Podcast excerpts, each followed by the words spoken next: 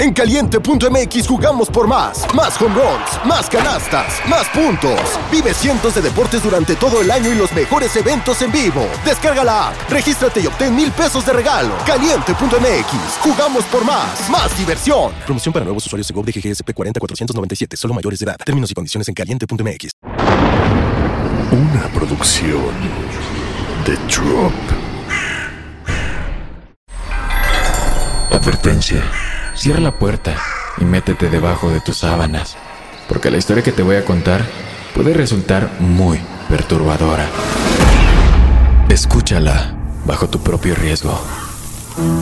Bienvenidos temporistas. Soy Dan Tempo y esto es Historias de terror antes de dormir. Hola, temporistas. Buenas noches y bienvenidos nuevamente historias de terror antes de dormir. Espero que todos ustedes se encuentren muy bien. ¿Alguno de ustedes tiene miedo a estar encerrado en lugares estrechos, a no poder salir de un cuarto? De eso va la historia de hoy. Quiero que me cuenten qué carajos está pasando aquí y también me comenten si creen que la persona logró salir o no. Sin más, recuerden seguirme en Instagram para seguirles trayendo más historias de terror y también envíenme sus historias al correo dantempoplus.gmail.com. Comenzamos con esta historia. No puedo salir de mi baño. Hace unos 30 minutos salí de la ducha y me sequé, me puse la pijama, abrí la puerta y salí, solo para encontrarme de nuevo en el baño, mirando la puerta cerrada.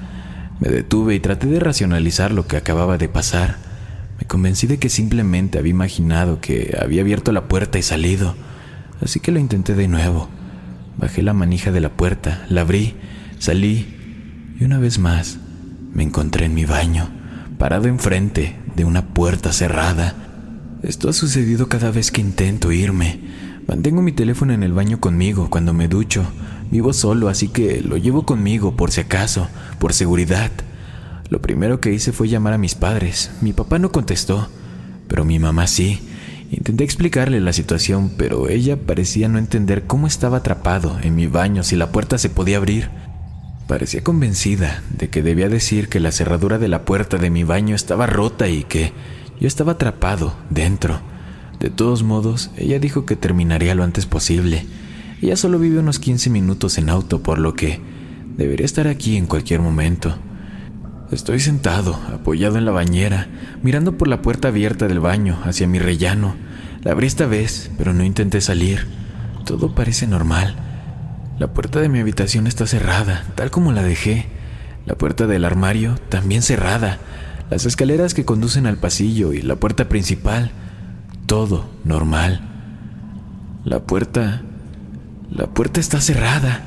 No tengo ningún recuerdo de cómo se cerró, cuándo se cerró. Solo que debe haber sucedido en los últimos segundos después de que te acabo de contar esto.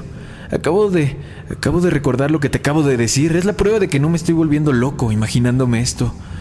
Mi mamá me acaba de mandar un mensaje de texto para preguntarme si estoy en la casa. Le dije que sí, claro que sí. Estoy atrapado en el maldito baño. Esa es la razón por la que te llamé aquí. Esta es la conversación que tuve por chat con mi mamá. Ella me preguntó, ¿por qué no dices nada? Yo respondí, ¿qué quieres decir? Ella, ¿estás siquiera ahí? Yo, sí, estoy aquí. ¿Estás tú aquí?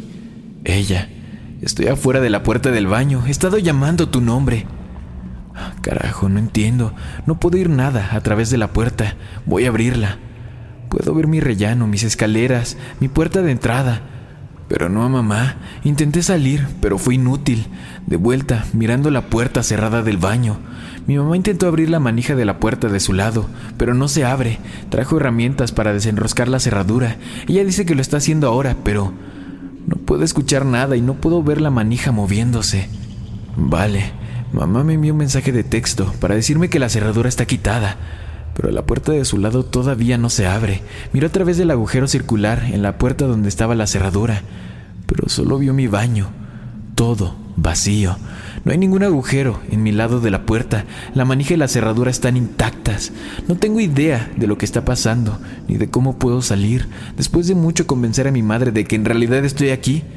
Dijo que está llamando a alguien para que posiblemente derribara la puerta.